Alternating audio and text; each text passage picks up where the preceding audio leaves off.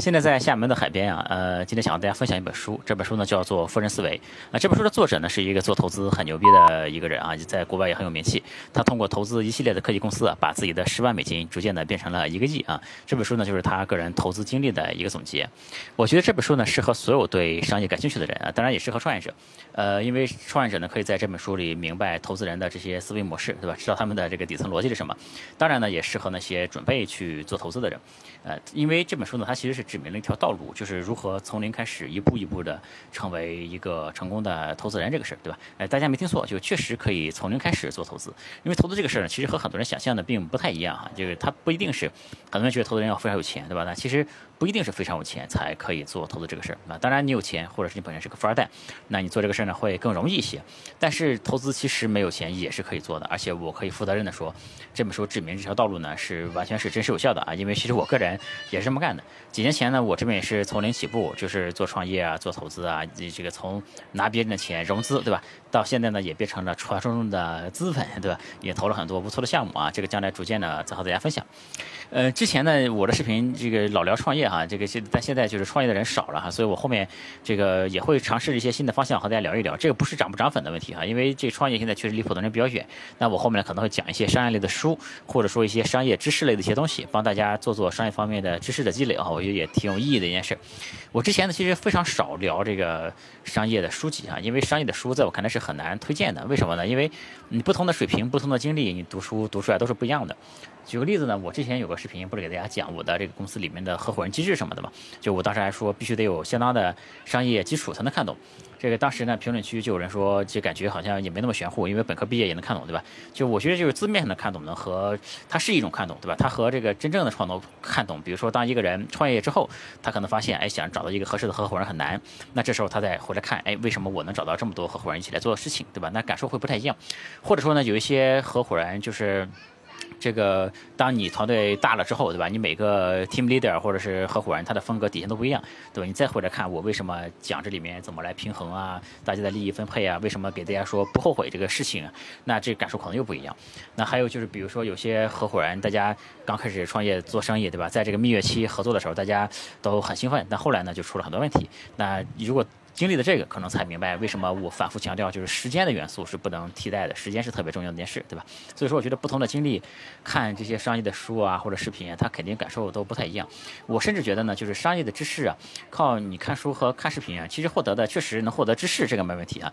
但所谓就是这个行万卷书，读万里路，对吧？就是你有了体会呢，你再去看别人是怎么做的，然后当你的做法和其他人或者说和这些高手的做法产生一个落差的时候，就你你看到别人做法和你不一样，然后你才会去。思考这里面的原因是什么？为什么他是这么做这个事的，对吧？那这个偏差，你去思考的这个结果，它可能才是那个真正的收获，就是它比知识会更高一层，对吧？所以说呢，我在给大家讲述的时候，我一定是会结合我的一些创业的经历啊、投资的经历啊、一些理解啊，就是我这些个人经历来讲，一定是夹带私货的啊。这个没法呃，就是我肯定不想做那种。就是十五分钟给大家讲一本商业书，然后概括下来给大家讲一讲，对吧？那样的话，我觉得我的价值不大，对吧？那个我们可能会聊到很多书外的东西啊，这也是给大家说几句闲话。那我们马上开始，嗯。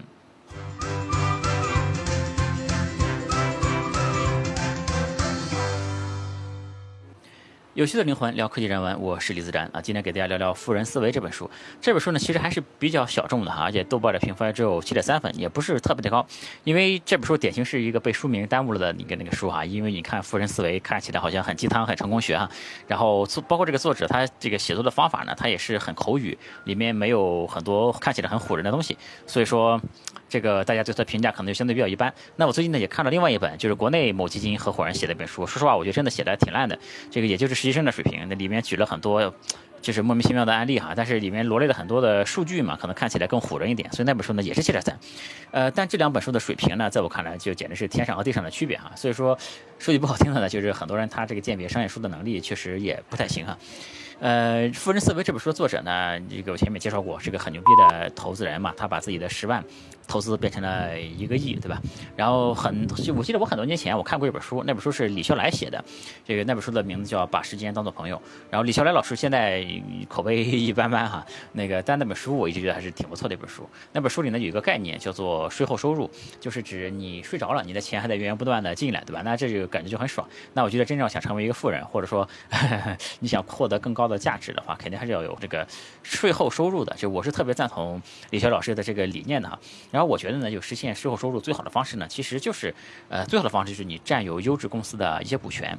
呃，所以说我们我一直给大家说，创业投资都是不分家的哈。你其实你在这个角度看是一样的，你创业也好，投资也好，你的目的呢其实都是，呃，它都是占有优秀公司这个股权的方式不一样，对吧？你创业是自己干一家优秀公司，对吧？你投资是买别人的股权，但其实你的目的呢，其实都是获得一家优质公司的股权而已，对吧？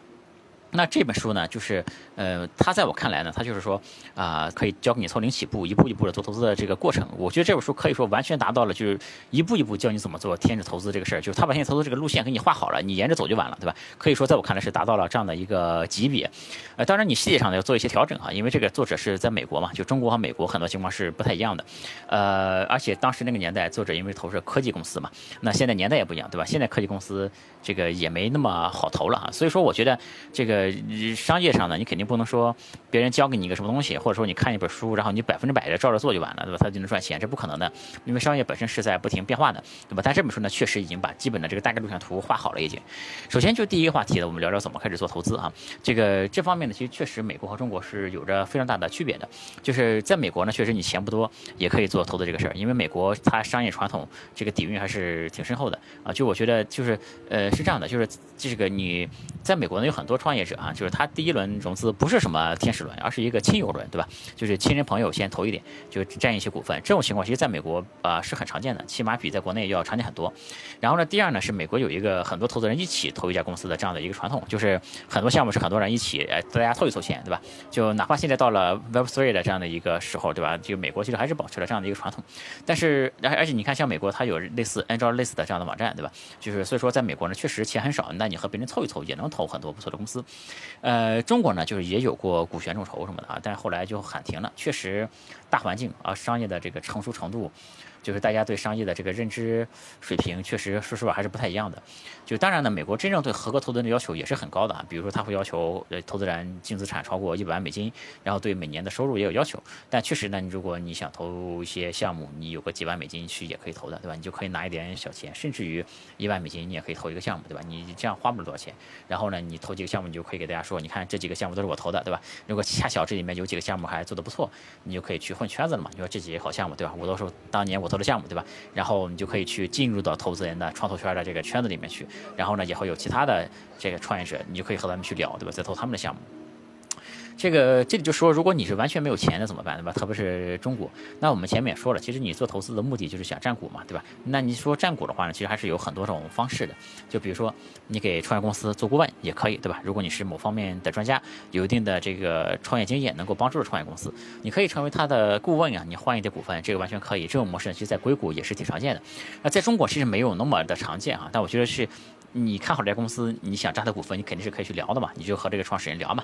那你说是不是你们这个团队，比如说都是做技术的，对吧？没人懂这个做市场这个事儿，那我愿意给你提供一些帮助，或者说我愿意成为你做市场方面这个人，或者说一个专家，对吧？或者说一个顾问，然后我每周花一些时间帮助你公司做一些事儿，能不能换一点小股份？然后比如说给我个百分之一、百分之二，看你的这个重要程度怎么样，我觉得都是可以谈的。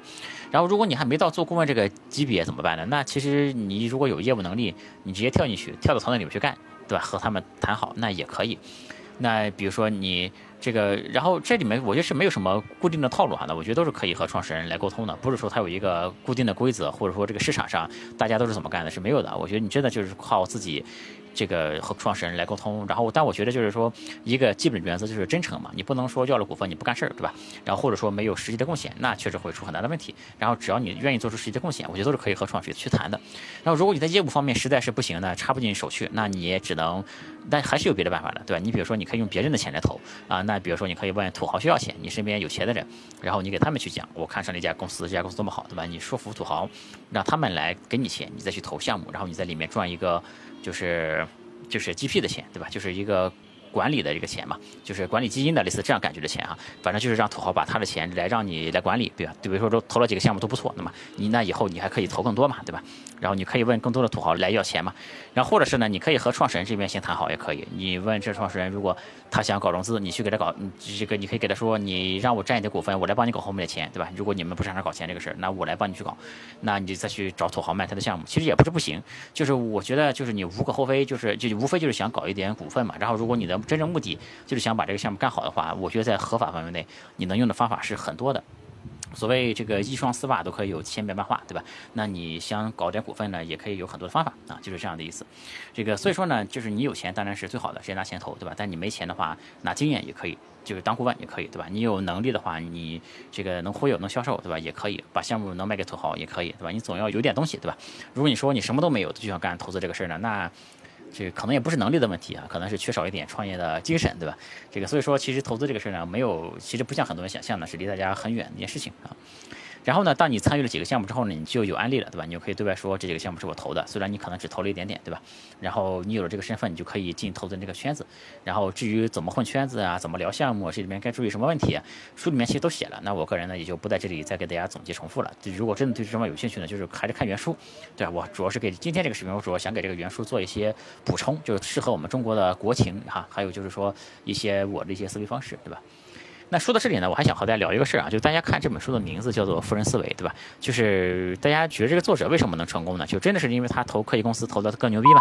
还是因为别的原因，对吧？就我想问大家一个问题，就是说，大家看这些能变富的人和不能变富的人，就就我们就叫富人和穷人好了，简单这样来归纳，这里面没有贬义和褒义啊。就是富人就是指那种自己能变富的人，不是说富二代什么的，对吧？就他自己能变富的人，我们叫富人；那些没有能力变富的人，那就我们就叫穷人好了啊。你觉得这两类人，他最大的区别是什么？什么是真正的富人思维，对吧？或者说，什么样的富人这个思维方式能让人变富啊？我觉得可以给大家一点点时间思考一下，这可以打在弹幕或者评论里面啊。我觉得这个东西也是没有什么对错的啊。这个我这是我个人觉得呢，首先他不是野心，对吧？因为穷人也有野心。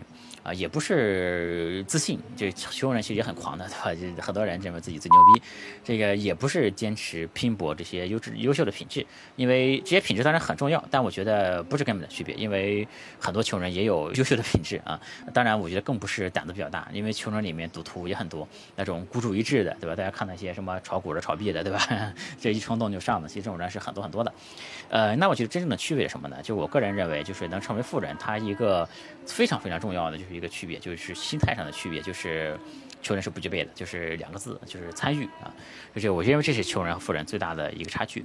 就是富人呢，在他看到激动人心的事情的时候，他的心态是我一定要参与到里面来，就是想方设法的一定要参与到里面来。就是不能参与呢，他创造条件也会 参与到里面来啊。这个顺便呢，可以给大家推荐一个电影，有个电影叫做《The Founder》，就是中文叫做《大创业家》，他讲的是麦当劳创业的故事。你可以看到里面那个呃故事的主角，他其实不是本来创立麦当劳那个人，这个本来两个技术合伙人类型的人哈，他们创立的这个麦当劳嘛，然后有一个销售人格的一个人啊，然后他就去看到麦当劳这个商业模式，他觉得是能做大的一个模式，他就是疯狂的要求参与到团队里面来，然后甚至开车堵了两个创始人的门啊，这个卖掉了自己的抵押掉了自己的这个房产什么的，也要参与到这样的承担很大的风险，对吧？他要参与到他认为一个很伟大的项目里面来。那我觉得这种参与的心态呢，确实是一个穷人和富人最本质的区别啊，在我的理解是这样的，就是这种。参与不进来就不善罢甘休啊！这种就是富人和穷人，我觉得是最根本的区别。因为其实我们，你看我们很多人，其实大家都看到过那种，就是还没发迹的，大家觉得很牛逼的人，对吧？就是你想尽办法，这个去就就是你好不容易看到这个人，你有没有真的想尽办法去帮助这个人，去投资这个人，或者说和这个人一起来做事儿，对吧？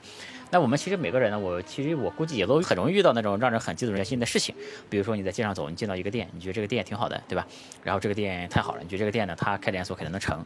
那这家公司，或者你看到这家公司，这家公司太棒了，你觉得对吧？那将来它肯定能做得非常大。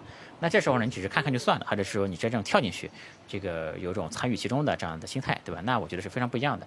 至于很多人他事后诸葛亮嘛，就是还打打嘴炮呀什么的，就洋洋自得嘛，说我早就看好了这家公司，对吧？这个我早就觉得这小子一定能成。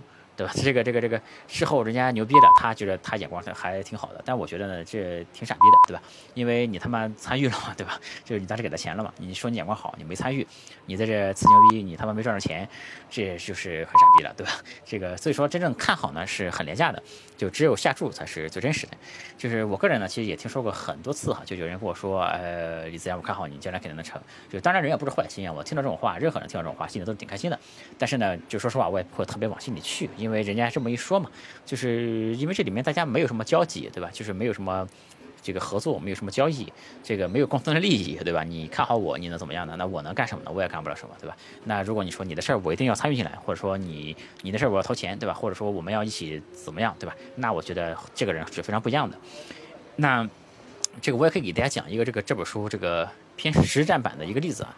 就一四年，我在创业的时候，在一个孵化器里办公嘛。其实我给大家讲过这故事，就是当时在一个这个地下室里面哈，然后就是那种联合办公空间嘛，就我在里面租了张桌子。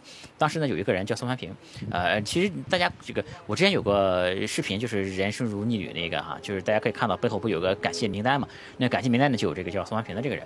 然后呢，他当时来找另外一个人嘛，然后来找另外公司的一个人，他没找到，就找我邻桌的一个人，他没找到，就是找到了我嘛，就顺便也聊了几个天，然后我就给他介绍了一下我的。呃，产品嘛，他就挺有兴趣的。他说要投我这家公司，然后我问你怎么投呢？你一问这哥们好像确实也没钱。我说你没钱怎么投呢？然后他说他在旁边租了一个楼房里面，这个这个这个这个房间号是八幺五。那我在那待过一段时间的，待过还比较长时间的一个办公室。然后他租了一个办公室，有里外两间嘛，其实非常小。那他说呢，可以搬到里外那间去，把外面这间让给我用，租金呢他来付。这个其实就是拿办公室来投资我，是说实话和硅谷之前一些。还是蛮像的，对吧？以前硅谷在那个泡沫期的时候，有很多房东是不拿房租的，他就要这公司的股份，对吧？那就这股份比房东要值钱。当然，国内用这个套路的不多哈。宋方平是我见过的，这个可能是唯一唯二的用这个套路的哈。然后他说他把办公室给我用，然后可以帮我这个融后面的钱。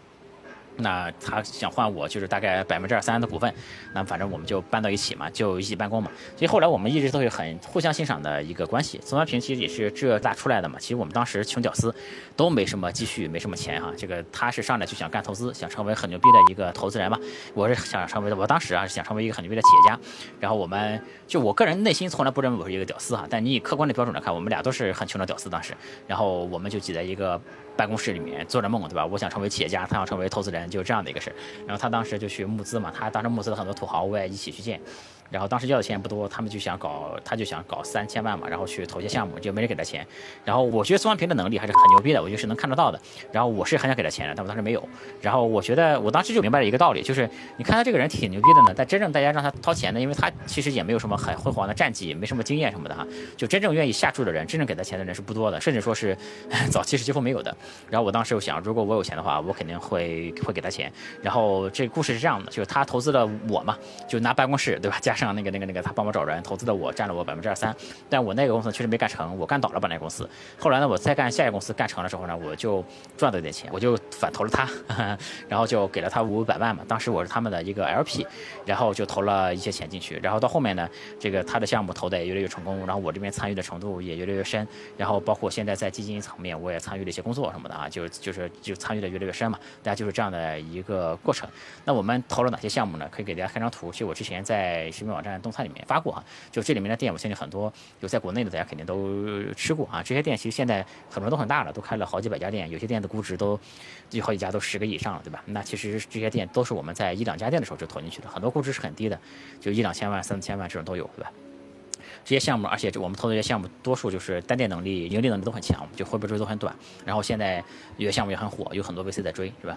这个所以说，我觉得这个给大家讲这故事呢，就是大家就我说富人思维就是怎么投资、怎么干，这个是一回事儿哈。但我觉得真正最重要的，其实还没到这个投资技术这一层，而是说你参与的心态是不是有。就我觉得这个真的是这个这个拉开最大差距的一个东西哈。就包括我后来说，我们这些人为什么能投中这些项目，就人家这项目真干得好，为什么拿我们的钱而不拿？这更牛逼的 VC 的钱，对吧？那其实我们也是这个参与的心态比较重，就是别的 VC 他投这个项目，他要回去之后他聊得不错，他要回去之后过会，对吧？然后他要怎么怎么样？那我们更更真更就是更真诚，我们就强烈说我们一定要参与到你的项目来，甚至我们当场就可以打款，对吧？那我们 就是让或者说你不和我们签协议什么不要紧，我们先跳进来先跟你干活都不要紧，对吧？那反正就是我们这种。有的时候，其实一个人的决心和真诚，这种想参与的心态，真的就是一个很重要的武器。气，在我看来啊，真的是会给人带来的改变会非常不一样。所以说，这个富人思维呢，我觉得真的不要太简单哈，就我觉得就是要参与，就你看到一个牛逼的人。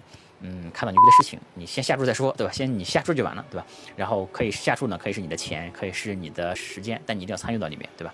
然后后面呢，就是这本书里讲的这些技术的东西，究竟怎么判断项目是不是牛逼，对吧？究竟怎么来这个募投管退嘛？怎么来搞这里边这些事儿，对吧？怎么来退出？怎么来这个监督这些创始人？怎么来帮助他们，对吧？其实我是觉得天使投资是某种程度上是一个比搞创业更简单的路，尤其是对于。有一定钱的人来说更是这样，就是因为他很多现在有很多富二代嘛，我也聊过些人啊，他其实不太想干老一辈该干的那些事儿，想干点更酷的事儿，然后也想证明自己的能力，对吧？但创业呢，就是其实很卷的，就是你搞创业没什么优势的，然后 因为真的没那么容易成功哈。你比方说，就是我和宋安平，我们觉得我们其实还是可以的，还都是互相欣赏，然后我们还觉得我们水平一都还可以的啊。但我们我干创业也是不是第一次就干成，对吧？他干投资也不是第一次干成，我们前面投的几个项目现在都没了，对吧？但后面我们搞得还是挺不错的。那所以说，我们前面说呢，其实你投资的这个本质也就想占有优秀公司的股份嘛。那创业其实你也是就想自己干一家公司来占它的股份，其实本质是一样的。但是人是这样的哈，就是你自己创业，你只能靠自己的能力为主嘛。那那人自己的能力其实。嗯，有很多人是没有那么高的，对吧？而且这个人呢，其实是这样的，就是这个这个人对自己能力嘛都是高估的嘛。就是你是这样的，就你如果你看到一个人，你觉得他水平和你差不多，那他大概率就要比你更厉害一些了，对吧？如果你看到一个人，你明显觉得他很厉害，那其实他已经比你厉害很多了。正常情况下，其实我的感我的感受都是这样的。那投资的好处呢，就是你可以投资那些比你厉害的人，就你自己去干，可能成功率只有这个这个这个百分之十，对吧？你要干五年一个项目，那你算下来其实成功率是很低的。但是如果你看到一个人，你觉得挺厉害，那他大概率是比你要厉害很多。的那他成功的概率比你可能要高一些，可能他成功率有百分之二十的。然后这时候如果你投上五个项目，对吧？你你在概率上讲呢，五个项目一个项目成功百分之二十，对吧？这个百分之八十。呃，乘八十，就是大概你投五个项目的话，你如果算能成一个的话，你大概有百分之这个七十的左右的这个成功率，对吧？这样，而且你投完几乎什么都不用干了，那这也挺好的，对吧？这也是挺成功的。然后可以给大家看张图，你大家可以看到我们以前投的很多项目里面，这个背后都是这种很知名的这个 VC 嘛，就你的名字能和和这些人列在一起，其实也是挺酷的件事情，对吧？当然我这个视频我主要是讲这本书以及它背后的这些思维方式哈，就我绝对不是叫你去叫大家去搞投资哈，因为搞投资还是很慎重的。啊，就是对于有钱人来说呢，其实我个人有个观察哈，这其实这个真正有钱之后啊，你靠花钱大概率是不会把家败光的哈，基本上 把钱花光的，就是要么是投资，要么是赌博，对吧？这个你只要不沾赌博，不沾投资，你靠花其实是很难把家底都花光的。所以大家不要乱投资，还是要注意这里面的风险啊。就对风险的认识是这样的啊，就是我其实去年那个那个那个就是有很多时间在玩滑雪什么的嘛，然后我也关注了一些搞极限运动的人，然后我觉得其实很多搞极限运动的最顶级的高手，他们不是说像我之前那个想象的是很爱好刺激、追求风险的人，相反，这些搞极限运动的高手都是这个非常保守的人，因为怎么说呢，你本来就是很危险的运动，你要是再追求刺激，你可能早就挂了，对吧？我之前还看过一个电影，那个电影可能呃，我像这种叫什么叫《无尽攀登》，那个主角是夏伯渝嘛，我还见过这个人，他是没有双腿的一个，就而且是年龄比较大，大概是七十岁左右的时候，就是攀登珠峰嘛，然后一路攀登攀登上去，厉害的很。然后但这个这个这个这个纪录片呢，这个就是他拍的那个纪录片呢，给我其实印象最深的是这样的一个一个镜头啊，因为这个人他毕生的追求就是要攀到珠峰上去，这是他最大的一个心愿和追求吧。有一次呢，他离这个珠峰登顶就只剩下几十米的距离啊，那。当时那个天气非常差，然后就是有那种非常就比较极端的类似风雪的天气吧，我也不是很懂啊，就反正就局面就危险一些。然后陪他攀登的几个人呢，就说你要是上，那我们也会陪你上；你要决定上，你我们就陪你上。那你想，如果这个时候你作为一个你真的是毕生的心愿就是爬上这个山，那就剩几十米的距离，我觉得正常人都想再拼一下的。但是他呢，为了安全。呃，先撤退下来的，还是就是我觉得对风险的控制真的非常非常的了不起，这其实是我看了电影让我最震撼的地方。所以我觉得，就是大家搞投资也好，搞创业也好呢，就虽然这本书是给大家介绍这个搞风险投资方法，对吧？但是风险投资绝对不是说冒风险，这个绝对不是。他就很多人看这个字面意思嘛，他其实绝对不是冒风险，他这是在回避风险这件事啊。大家一定要把风险放在第一位。然后如果下注的话呢，肯定不要一开始就下注太重，对吧？肯定是下注是由轻到重的这样的一个过程会比较好。呃，这本《富人思维》里面呢，多数呃，他其实有好多次提到了德州扑克里面的一些这个概念，甚至我最近看那本不错的书里面，他也就是也是一个打扑克的高手写的哈。其实打扑克和搞投资有很多相近的一些地儿，一些理念什么的确实有相近的一些地儿。反正将来有兴趣的时候，也可以和大家嗯聊一聊这些德州扑克啊什么的。然后还有就是一些最近看的其他的几本还不错的商业书，将来也和大家。再分享一下，今天分享这本书就有一点点散哈，因为我不是主要不是在聊这个书的内容，是聊这本书的一些补充的一些我的一些看法和观念的东西啊。这个不知道大家呃看起来会觉得怎么样啊？这个也是一个尝试啊。那我们今天视频就录到这里，我们下次再聊啊。有趣的灵魂聊科技人文，我是李自然啊，我们下次再见，拜拜。欢迎加我的微信，我的微信是李自然五四六零，全拼的李自然，数字五四六零，李自然五四六零。